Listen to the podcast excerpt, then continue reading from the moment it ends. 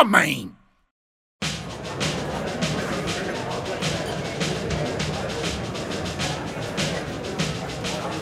Bem-vindos, camaradas, a mais um episódio do podcast Faz Homem de Luís Coelho. O podcast especialmente criado para vos lembrar que homem que é homem, não tem medo de ir ao médico, nem de fazer o exame da próstata.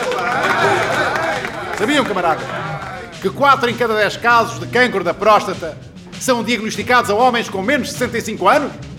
Ouviram dizer que só tinham de ir ver disto depois da reforma? Ouviram mal? Aliás, é precisamente por não se ouvir grande coisa que é preciso ir ao médico. Na fase inicial, o cancro da próstata pode não apresentar sinais nem sintomas. Pode ser uma doença silenciosa, como os gases. Às vezes pensamos que é daqueles que ninguém vai ouvir e acabamos com as cuecas borradas. E agora, silêncio, silêncio, por favor.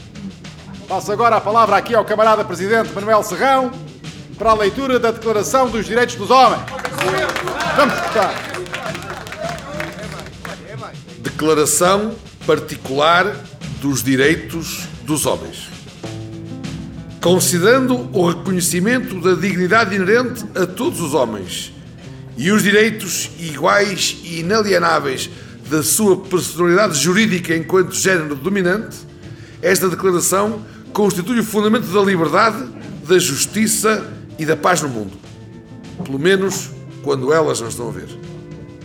Considerando que todos os homens são livres de se enganar na sala do cinema e ir acidentalmente ver uma comédia romântica, sem que por isso sejam humilhados pelos seus pares, para que todo homem não seja compelido, em supremo recurso, à revolta armada contra a tirania e a opressão das mulheres, proclamo os direitos e as liberdades enunciadas na presente declaração como um ideal comum a atingir, a preservar e a defender.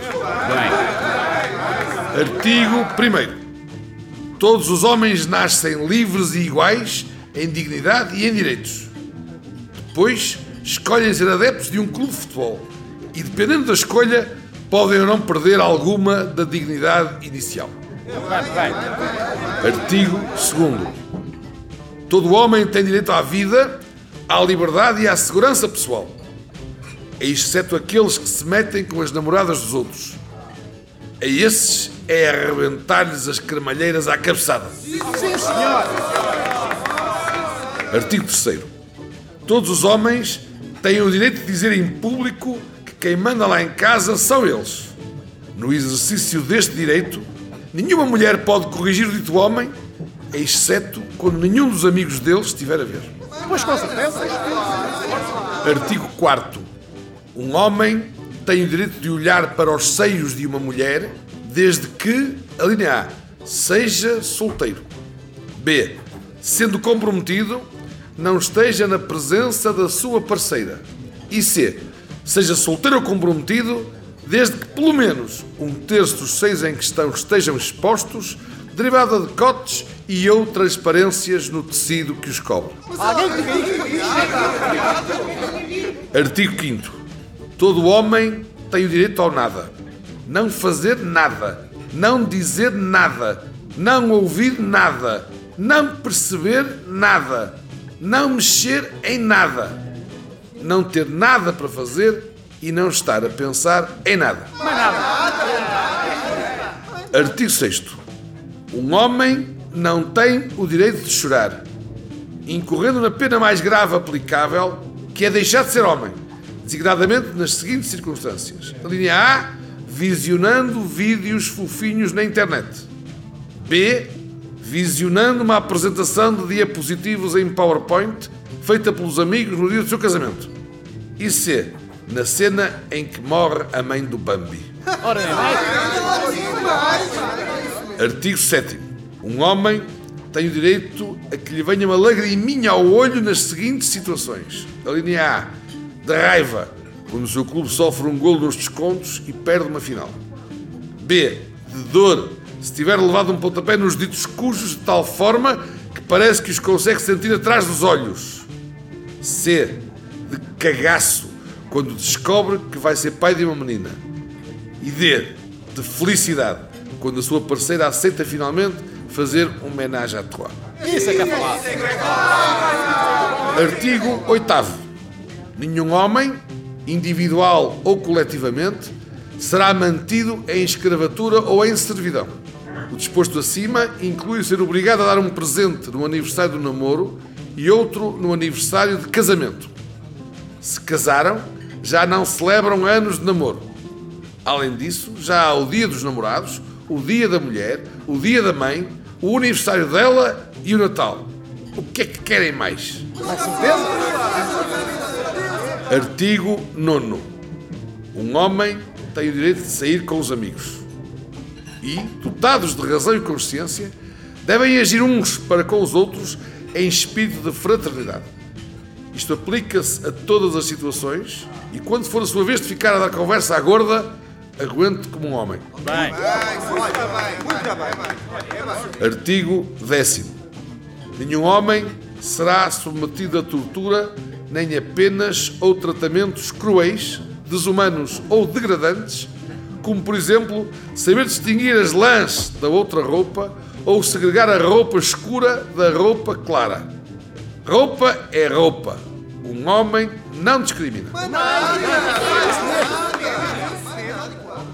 Artigo 11.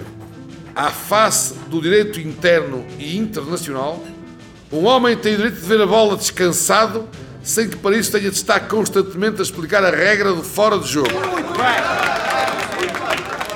Artigo 12.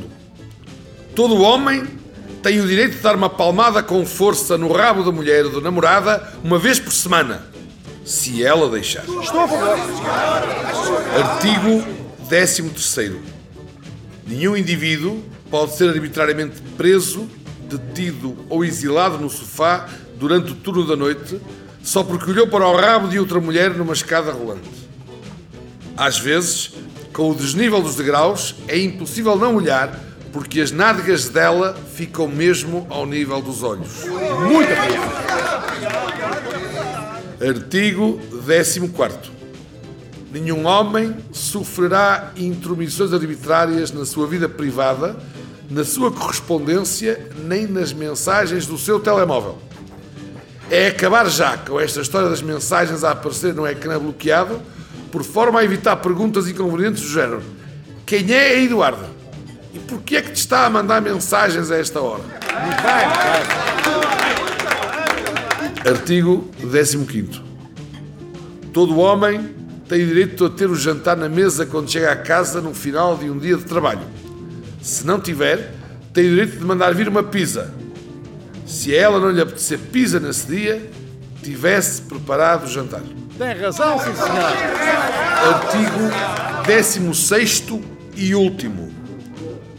Nenhuma disposição da presente declaração pode ser interpretada de maneira a que pareça ser estúpida. Se há coisa que as mulheres gostam de fazer, é dar a volta às coisas e fazê-las parecer estúpidas. Como aquela história da mulher que disse que colocar o colchão da cama em cima do tejadilho do carro e ir a segurar com o braço por fora da janela na autoestrada era estúpido. Graças a isso, toda a família ficou a saber de que são feitos os colchões por dentro. Afinal, quem é que é estúpido?